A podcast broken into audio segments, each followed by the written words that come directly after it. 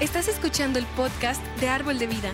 Nuestra oración es que este mensaje te inspire a ser un hacedor de la palabra de Dios y no solo un oidor.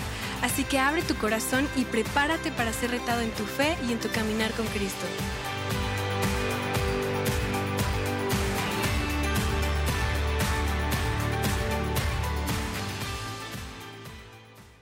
Familia Árbol, ¿cómo están? Qué gusto poder conectar este miércoles, este miércoles de estudio con todos ustedes.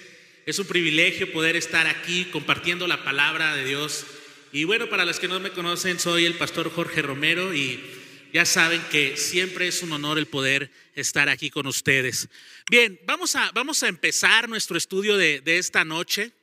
Eh, antes que nada, quiero, quiero animarte a que esta semana te estés involucrando a todas las actividades que tenemos como iglesia en nuestros alcances. Eh, a través de las redes sociales, a través de los diferentes grupos de WhatsApp, tú, puedes estar informado en dónde vamos a tener los alcances y tú puedes asistir y ser de bendición eh, para muchas personas. Recuerda que parte de, la visión de, Árbol de Vida es ir y alcanzar a la gente. Uno de nuestros eslóganes, que los alcanzados alcanzan a otros. Así que yo te animo a que vayas a, estos, a estas actividades que tenemos programadas y seamos de bendición, seamos luz, llevemos luz a, nuestra ciudad. Bien, vamos a hablar de, un tema muy interesante. Eh, la semana pasada escuchábamos eh, de Carlita, Carlita nos compartía de un tema relacionado sobre la eh, soberanía de Dios, no sé si lo recuerdas. Pues bueno, el tema del día de hoy va en esta misma línea. es importante que tú y yo tengamos un entendimiento profundo, un entendimiento correcto de las escrituras. Esto, ¿qué es lo que va a suceder con esto? Cuando tú tienes un entendimiento profundo, cuando tú tienes un entendimiento correcto de las escrituras, esto te va a ayudar en gran manera a tu crecimiento espiritual, a tu formación espiritual. ¿Y sabes algo? Esto también es parte de la visión de árbol de vida, el que cada uno de sus miembros invierta en su crecimiento y formación espiritual. Así que esta noche nos vamos a centrar, nuestro estudio se va a centrar en uno de los versículos más mal interpretados por las personas. Y dejemos de lado si, es por gente creyente o no. Es uno de los versículos que la gente a menudo eh, malinterpreta o ve de una manera eh, incorrecta. Te estoy hablando de lo que dice la escritura en Romanos 8, 28. Quizás esta escritura hasta te la sabes de memoria. Fíjate lo que dice. Y sabemos que a los que aman a Dios, todas las cosas les ayudan a bien. Esto es, a los que conforme a su propósito son llamados. Ahora, ¿cuántas veces hemos escuchado esta escritura? ¿Cuántas veces la hemos empleado en nuestras vidas? ¿Cuántas veces tú la has declarado con fe? Pero ¿cuántas otras veces, sinceramente, la hemos dicho de una manera incorrecta? Te voy a decir por qué. Las personas, la gente interpreta, ha estado interpretado, interpretando o interpreta eh, esta, esta escritura como dijese, pues nada puede suceder sino solamente la voluntad de Dios, ¿no? O quizás has escuchado esta frase, ¿no? De que dice, ni siquiera la hoja de un árbol se cae sin que sea por la voluntad de Dios. ¿Sí la has escuchado? Bien, pues déjame decirte que todo esto eh, es una manera incorrecta de interpretar esta escritura. ¿Por qué? Porque la realidad es que en este versículo no encontramos nada que responsabilice a Dios por todo lo que sucede. Lo que realmente esta escritura está diciendo es que el Señor puede tomar cualquier cosa que suceda y hacer que eso ayude a bien. Esto es algo totalmente diferente. Pero aquí es donde eh, las personas se confunden gracias a una mala interpretación. Gracias a que piensan que todo sucede, eh, eh, todas las cosas suceden solo por la voluntad de Dios. Pero no es así. Esta escritura en cierta manera, Romanos 8:28 tiene sus requisitos. Y mira, entremos un poco en, asuntos de gramática. Regresemos un poco a esa parte donde te enseñaban eh, la gramática en la escuela. Y fíjate, la primera palabra de este versículo que encontramos en Romanos 8:28 es una conjugación, es y. Y esta palabra eh, une a Romanos 8 a 28 con los versículos anteriores, específicamente el versículo 26 y el versículo 27, que dice, checa lo que dice, de igual manera el Espíritu nos ayuda en nuestra debilidad. Pues, ¿qué hemos de pedir? Pues, ¿qué hemos de pedir como nos conviene? No lo sabemos, pero el Espíritu mismo intercede por nosotros con gemidos indecibles. Mas el que escudriña los corazones sabe cuál es la intención del Espíritu, porque conforme a la voluntad de Dios intercede por los santos. ¡Wow! ¡Qué bella escritura! Pero realmente, ¿cuál, es el significado de todo esto? ¿Cuál es el contexto de todo esto? ¿Por qué se malinterpreta Romanos 8:28? Fíjate, la palabra griega traducida como ayuda, aquí en el verso 26, que dice que el Espíritu Santo nos ayuda en nuestras debilidades, literalmente tiene un significado eh, infinitivo. Es decir, e, está este. Eh, es un verbo que eh, está en infinitivo. ¿Ok?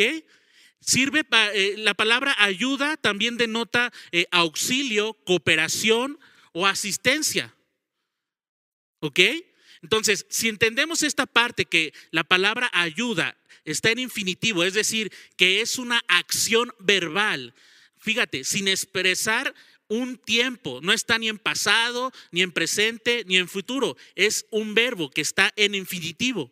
Pero si recuerdas, una regla es que todo verbo o que un verbo, todo verbo involucra una acción. Entonces, la escritura describe la unión. Eso es lo que está describiendo esta escritura de Romanos 8, 26 y 27 para entender un poco el porqué de Romanos 8, 28. Fíjate, esta escritura está describiendo una unión. No está describiendo al Espíritu Santo haciendo todas las cosas. No está describiendo al Espíritu Santo haciendo toda la intercesión por nosotros. El Espíritu Santo lo que hace es que nos ayuda cuando estamos intercediendo, pero no es Él haciendo todas las cosas. No es Él actuando solo, por sí solo, no, Él está actuando a través de nosotros. Es decir, no solo eh, este, eh, está involucrado Él, sino nosotros tenemos que estar involucrados.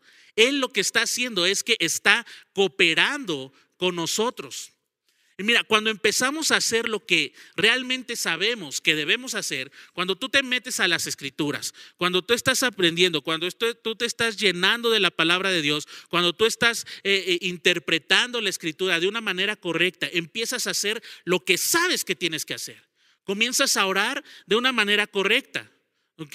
Y entonces imagínate todo esto cuando estás haciendo lo que debes de hacer, cuando estás orando de una manera correcta. Entonces cuando tú le permites al Espíritu Santo cooperar contigo, cuando tú le permites al Espíritu Santo interceder contigo, ¿sabes los resultados que esto puede producir? Son resultados sobrenaturales. Pero esto no sucede automáticamente. Tú y yo tenemos un papel que desempeñar en todo esto. No es que se lo dejo solamente a Dios, no es que se lo, se lo dejo solamente al Espíritu Santo. Señor, pues tú, tú, tú haces todas las cosas y es conforme a tu voluntad.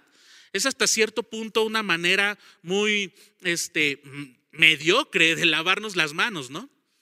Dejárselo todo a Dios y decir, es conforme a tu voluntad. Pero en serio debemos de entender esto, es muy significativo.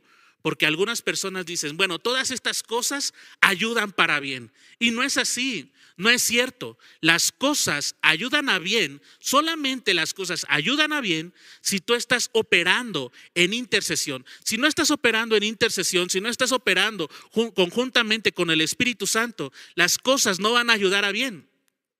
Y no estamos hablando de solamente una intercesión humana, no estamos hablando de que, de que seas movido en fe a actuar, no, estamos hablando también de una intercesión que involucre al Espíritu Santo, que el Espíritu Santo comience a llenarte de, de energía para que tú puedas operar en su poder. Y eso es lo que va a traer, lo que va a hacer la diferencia en tu vida. Eso es lo que va a hacer la diferencia en tu manera de pensar. Eso es lo que va a hacer la diferencia en eh, la manera en la que tú tomes decisiones, en la manera en la que tú actúes, en la manera en la que tú afrontes alguna situación. Cuando tú involucras al Espíritu Santo, cuando tú te llenas de esa energía y cuando tú comienzas a operar en su poder. Cuando el Espíritu Santo interviene y tú estás operando en una intercesión sobrenatural, entonces sí, con seguridad tú puedes afirmar que sabes que todas las cosas ayudan a bien, porque tú estás operando en esa energía, porque tú estás operando en una intercesión sobrenatural, porque tú estás operando, eh, involucrando al Espíritu Santo porque tú lo estás tomando en cuenta. Pero tristemente, en este punto es donde el entendimiento de las personas llega a fallar porque se lo quieren dejar todo a Dios, se lo quieren dejar todo al Espíritu Santo y no quieren actuar. ¿Ok? Ahora, una vez que, que, te expliqué esta parte, fíjate, una vez que entendemos que el Espíritu Santo es algo fundamental en lo que debemos de tomar en cuenta y que debemos de considerar en nuestro diario vivir, ahora déjame decirte, déjame leerte la traducción de la pasión de Romanos 8, 26 y 27, para que ve, va, eh, haya un mayor entendimiento en, esto que, que, estamos compartiendo. Fíjate cómo dice la escritura en esta traducción, Romanos 8, 26 y 27 de la traducción de la pasión. Dice, y de manera similar, el Espíritu Santo se apodera de nosotros en nuestra fragilidad humana para fortalecernos en nuestra debilidad. Por ejemplo, a veces ni siquiera sabemos cómo orar o no sabemos qué es lo que puede ser mejor para pedir. Pero el Espíritu Santo se levanta dentro de nosotros para super interceder. Y a mí me encanta lo que dice esta, eh, esta parte. El Espíritu Santo se levanta dentro de nosotros para super interceder en nuestro nombre, suplicando a Dios con suspiros emocionales demasiado profundo para las palabras. Dios, el escudriñador del corazón, conoce plenamente nuestros anhelos, pero también comprende los deseos del Espíritu, porque el Espíritu Santo suplica apasionadamente ante Dios por nosotros, por sus santos, en perfecta armonía con el plan de Dios y nuestro destino. Wow, fíjate, date cuenta de todo esto. Piensa solo por un momento ahí en el lugar en el que estás, piensa en esto. Piensa en cuántas bendiciones se han derramado sobre tu vida debido a la superintercesión del Espíritu Santo, debido a que tú has involucrado al Espíritu Santo sobre tu vida. ¿Cuántas? ¿Cuántas bendiciones se han derramado sobre tu vida? Ahora podrás estar del otro lado. Imagínate cuántas bendiciones se podrían derramar sobre tu vida si tú involucraras al Espíritu Santo, si tú involucraras la superintercesión del Espíritu Santo. Mira, sonará muy exagerado la manera en la que eh, eh, esta traducción lo, resalta. Pero es realmente sorprendente, ¿no? no nos cabe en la cabeza la manera en la que el Espíritu Santo actúa en nuestra vida. Por eso yo siento que lo, lo traducen de esta manera. Imagínate todo lo que, todos los beneficios que tú y yo tenemos como hijos de Dios al momento de tomar en cuenta la intercesión, la superintercesión del Espíritu Santo. Ahora, Sabiendo ya todo esto, sabiendo la manera en la que eh, el Espíritu Santo opera en nuestras vidas, sabiendo la importancia de que el Espíritu Santo tiene que ser parte de nuestras vidas, tenemos que involucrarlo al momento de tomar una decisión, al momento de estar orando, al momento de, eh, hacer una acción. Ahora sí, sabiendo ya todo esto, ¿Cuál es la forma? ¿Cuál sería la forma este, correcta de interpretar esta escritura de Romanos 8:28? Y para, para hacerlo más sencillo, partamos la escritura en dos partes. La primera parte dice, y sabemos que a los que aman a Dios, todas las cosas les ayudan a bien. ¿Ok? Ahora, el amor de Dios está involucrado en esto. Lo vemos aquí. Dice, sabemos que a los que aman a Dios, Todas las cosas les ayudan a bien. Tú y yo amamos a Dios, las cosas nos van a ayudar a, bien. El amor hacia Dios está involucrado en esto. La Biblia es clara. La Biblia es clara en, esta, en este tema de, de amar a Dios y nos dice que aquel, escucha bien esto, nos dice que aquel que ama a Dios, pero no lo refleja en su manera de vivir, es considerado un mentiroso. Está fuerte, ¿verdad? Si no me crees, puedes ir a, ir a la escritura y en un tiempo libre que, que, tengas y puedes leer Primera de Juan, capítulo 2, verso 4, o Primera de Juan, capítulo 4, verso 20, para que tú tengas un entendimiento más claro de esto que te estoy diciendo. Pero es real. Si realmente nosotros decimos que amamos a Dios, entonces debemos de actuar, debemos de reflejar, debemos de reflejar ese amor en nuestra manera de vivir, ¿ok? En, en todas las áreas de nuestra vida. ¿A qué voy? El decir que todas las cosas ayudan a bien sin involucrar la responsabilidad que a mí me corresponde, ¿ok? Sin involucrar eh, lo, lo que yo tengo que hacer, teniendo un entendimiento incorrecto sobre la soberanía de Dios, escucha esto, es tener la misma actitud que la que vemos en el mundo, donde la gente se niega a aceptar las responsabilidades por sus actos. Es tener esa misma actitud. En vez de admitir que tienes un problema, en vez de que las personas admitan, pero que sí, que tienen un problema, culpan a todos. Culpan a la herencia genética, quizás alguien se te viene a la mente, culpan a la sociedad, al color del pie, de piel, al lugar, a la ciudad donde nacieron, al lugar donde crecieron, a la familia que eh, crecieron en una familia desintegrada, etcétera. Esos son los pretextos más comunes. ¿Y qué crees? Sucede dentro de las iglesias, sucede dentro del cuerpo de Cristo. Es triste ver que muchas personas, muchos creyentes, muchas personas que dicen amar a Dios, se esconden en estas excusas, diciendo que no pueden cambiar porque eh, tienen una herencia genética, porque la sociedad así los trató, porque este, pues yo soy del norte y ahí en el norte nos hablamos golpeado y así me debes de querer, cosas así, ¿no? Escondiéndose y justificando su mal actuar. Pero necesitamos entender esto, debe de quedar claro. Hay una clase, fíjate, hay una clase que, que, se da en Rema, en la que se habla de todo esto de lo eh, que te estoy hablando. Y yo les digo a los alumnos que existen dos tipos de verdades, la verdad histórica y la verdad posicional o la verdad real. Y no quiere decir que la verdad histórica no sea real.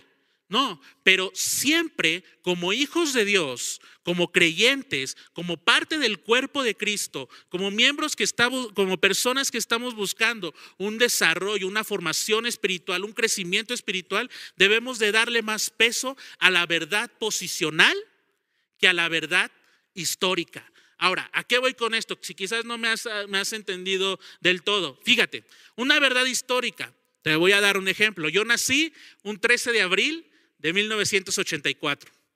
Pero una verdad posicional involucra esto. Yo nací, yo nací de nuevo en el verano del 2017. En ese verano, mi, mi posición mi, manera de ver las cosas cambió. Yo fui colocado en una posición en la cual este, fui justificado, en una posición en la cual yo, puedo, yo pude conocer a mi Padre Celestial y darme cuenta de todos los beneficios que tenía el haber reconocido a Cristo Jesús como mi Señor y mi Salvador. Esa es una, eh, es una verdad posicional, porque me coloca en una, una posición diferente a la que tenía. Otro ejemplo, una verdad histórica, Tú puedes tener eh, antecedentes eh, de familiares con hipertensión, puedes tener antecedentes con familiares de diabetes, este, personas que, que cercanas a tu familia que tienen cáncer y entonces te, te, pueden estar diciendo que tú eres propenso a tener todas estas enfermedades. Eso es una verdad histórica. Porque involucra estudios, involucra la genética, involucra todo lo que, lo que, lo que tiene que ver con medicina y, los estudios eh, que, que, llevan a, dar estos resultados. Pero una verdad posicional déjame decirte cuál es. Es que Cristo cargó nuestras enfermedades. Cristo, Cristo llevó nuestras dolencias. Cristo, eh, gracias a Él, por sus llagas nosotros hemos sido sanados. Y en esa verdad es en la que tú y yo debemos eh, caminar. Una verdad histórica puede ser que tú este, tuviste, eh, creciste en una, en un ambiente de escasez, pero una verdad posicional es que mi Dios pues suplirá conforme a sus riquezas en gloria en Cristo Jesús. Una verdad histórica pudiera ser también que tú fuiste menospreciado, tú fuiste abandonado, pero una verdad posicional es aquella, es, cuando escuchamos la palabra diciendo, no te dejaré ni te desampararé, y aunque tu padre y tu madre te dejaren, yo te recogeré. Dios hablando a nuestras vidas. Entonces, date cuenta de la importancia de esto. Necesitamos entender la posición que tenemos como hijos de Dios. Necesitamos darnos cuenta que nuestra manera de pensar, nuestra manera de actuar, tiene que ir de la mano con la palabra de Dios. Tiene que involucrar al Espíritu Santo. Tenemos que involucrar al Espíritu Santo. Démonos cuenta de todo esto. Dios no creó los problemas. Aunque eh, muchas veces eh, la gente lo pueda ver así, Dios no creó los problemas. Pero lo que sí es que Él puede tomar todas estas cosas y hacer que ayuden a bien. Recuerda, en primer lugar, depende de que el Espíritu Santo interceda a través de nosotros, involucrarlo, involucrarlo en nuestras decisiones, en nuestra intercesión. En segundo lugar, tienes que amar a Dios. Y amar a Dios involucra actuar como si realmente lo amaras comportarte como si realmente lo amaras. Pero sabes qué? Hay un tercer requisito registrado en Romanos 8:28 para que Dios haga que todas las cosas nos ayuden a bien. Y esto lo encontramos en esta segunda parte de la escritura que te decía. A los que conforme a su propósito son llamados. Ahora, yo te hago una pregunta, iglesia a, ti que, tú, que, me estás viendo en, e, en línea, ¿cuál crees que sea el propósito de Dios en tu vida? ¿Cuál crees que sea el propósito de Dios en este mundo? Y podemos ponernos a pensar muchísimas cosas, ¿no? No, el propósito de Dios en, mi vida es ir, es, es, que yo esté predicando la palabra de Dios, esté arriba de una plataforma, es que yo esté eh, eh, en, en los lugares más recónditos. El propósito de Dios en mi vida puede ser tal, tal, tal cosa. Sí, son cosas que Dios te ha dado. Pero mira, no nos compliquemos tanto. No nos la compliquemos tanto. La respuesta es más sencilla de lo que tú crees. Y la encontramos en Primera de Juan 3:8. Y dice que para esto apareció el Hijo de Dios, para deshacer todas las obras del diablo. Entonces, ¿cuál es el propósito de Dios en nuestra, vida? El propósito de Dios es destruir la obra del diablo a través del plan de redención. Para eso envió a su Hijo. Por eso su Hijo llegó. Por eso está, eh, eh, es la importancia de que tú y yo lo reconozcamos como nuestro Señor, como nuestro Salvador. ¿Ok? Una vez que tú lo reconoces, es que tú camines en, eh, entendiendo la posición que ahora tienes en Cristo Jesús. Porque entiendes que para esto apareció el Hijo de Dios. ¿Ok? Para destruir esos pensamientos, para destruir esas ideas, esos comentarios, esas sugerencias que constantemente están llegando a tu mente. Mira, nada de lo que hemos estado viendo eh, hasta ahorita, nada de lo que hemos estado viendo durante esta noche va a funcionar si no estás resistiendo al diablo si no estás peleando en contra de tu problema, en contra de la, de la situación por la que tú estás pasando, en contra de lo que te está atormentando. Si realmente hay algo que te está atormentando, hay algo que te, que, te está, este, eh, que te está acongojando, hay algo que no te deja seguir avanzando y tú no haces nada, no intercedes, no involucras al Espíritu Santo, no, de nada sirve de nada sirve entender todo esto. Necesitamos involucrar al Espíritu Santo. Necesitamos entender la posición que tenemos en Cristo Jesús. Si tú estás aceptando las cosas, diciendo, oh Dios, gracias, gracias porque eh, tú me diste esta enfermedad, ¿no? Tú me diste este cáncer. Gracias porque soy pobre, Señor, porque algo me quieres mostrar con esto. No, necesitamos darnos cuenta de lo que hicimos mal. Quizás llevamos mal una eh, tuvimos una mala administración.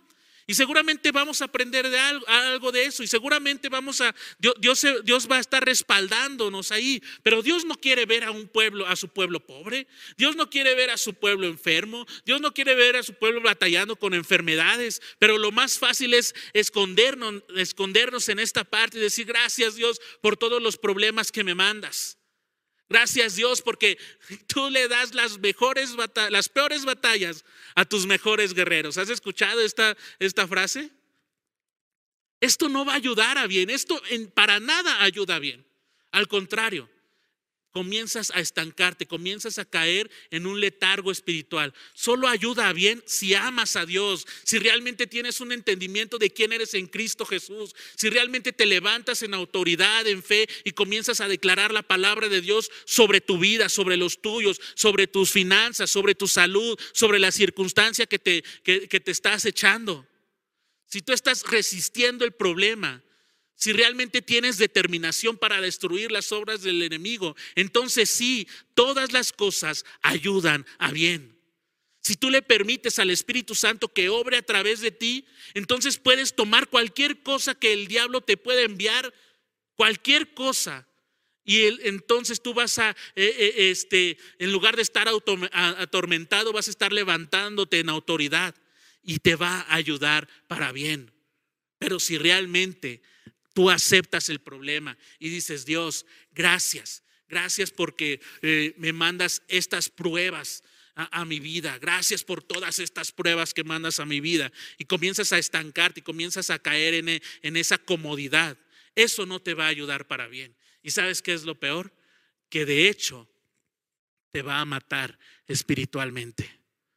Así que de ti y de mí depende la manera en la que queramos que Dios opere en nuestras vidas. Si realmente queremos que, que, se manifieste de una manera gloriosa sobre las situaciones, sobre todo lo que puede estar pasando a nuestro alrededor. Fíjate lo que dice Efesios 1, 7 y 8. En la versión Dios habla hoy.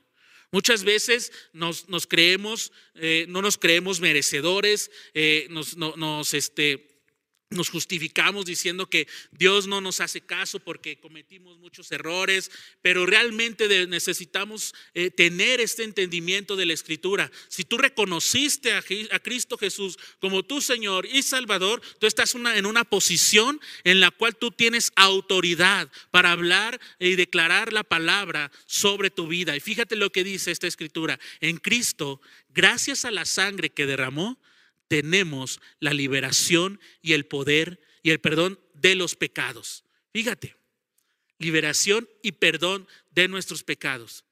Pero no solamente te quedes con esta parte. Dice, pues Dios ha hecho desbordar sobre nosotros las riquezas de su generosidad, dándonos toda sabiduría y entendimiento. Ok, no te quedes solamente con que Cristo Jesús, con que Dios te, trajo una libertad, con que Cristo Jesús, gracias a que lo reconociste, el perdón de tus pecados eh, fue hecho. No, no, no, quédate con esta parte también. Sí, que hay que, que, se está desbordando sobre ti las riquezas de su generosidad, todo lo que implica su voluntad sobre tu vida, las riquezas de su generosidad, dándote toda sabiduría y entendimiento. ¿Ok? No sabes cómo orar, el Espíritu Santo se levanta, pero necesitas estar ahí, porque es un conjunto, es una conjunción, es algo que tiene que ver con, con estar trabajando de manera mutua. ¿Ok? Involucrar al Espíritu Santo. Pide sabiduría, pide entendimiento ante las cosas que vienen y entonces todas las cosas te van a ayudar para bien. Tu manera de pensar, tu manera de actuar tiene que estar alineada a lo que dice la palabra de Dios acerca de ti. No a lo que dice tu pasado, no a lo que dice, dicen este, las personas que te ofendieron eh, en una vida pasada, no a tu manera en la que viviste anteriormente, no a los problemas, a los vicios que tuviste, no a los fracasos que tuviste, no. Tu manera de pensar y tu manera de actuar tiene que estar alineada a lo que la palabra de Dios dice acerca de ti. Para eso necesitas sabiduría y entendimiento. Y recuerda esto, ¿Quieres que todas las cosas te ayuden a bien? Involucra al Espíritu Santo en tu vida. Ama a Dios y sé determinante para destruir las obras del diablo. Te lo vuelvo a repetir. ¿Realmente quieres que todas las cosas ayuden a bien? Son tres puntos. Involucra al Espíritu Santo en tu vida. Ama a Dios y sé determinante para destruir las obras del diablo. Amén. Bien. Y esta es mi oración para ti esta noche. Tú puedes leerla, en, está en Efesios 1, 17, 18. Pero realmente, esta es mi oración para ti el día de hoy. Fíjate lo que dice. Ruego que Dios, el Padre glorioso de nuestro Señor Jesucristo, te dé el Espíritu, te dé esa fuente de sabiduría, quien les revela la verdad de Dios para que entiendan y lleguen a un conocimiento mejor. Pido que Dios te dé y te abra la mente para que veas y sepas lo que Él tiene preparado para ti, lo que Él tiene preparado para tu llamado. Entonces tú podrás participar de las riquezas abundantes y bendiciones que Él ha prometido para todo su pueblo. Esta oración es para ti. Haz la tuya. Efesios 1, 17 y 18. Y recuerda, en todo momento involucra al Espíritu Santo. Si dices que amas a Dios, actúa como una persona que realmente lo ama. Actúa como una persona que involucra al Espíritu Santo en todo, en todo su caminar, en todas sus decisiones. ¿Ok? Y por último, pues también involucra eh, esta parte de ser determinante por destruir todo lo que el enemigo quiere hacer en tu vida. No lo permitas.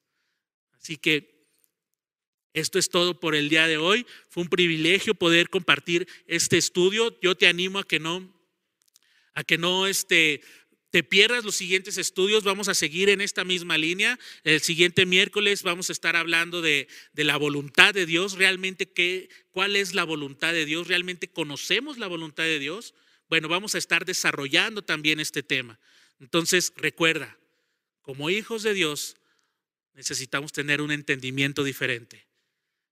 Todas las cosas nos ayudarán para bien, ¿ok? Si tomamos en cuenta al Espíritu Santo si amamos a Dios y si somos determinantes con lo que quiere hacer el enemigo. Esa es la verdadera realidad. Muchas gracias, iglesia. Dios te bendice y te mando un abrazo. Nos vemos pronto.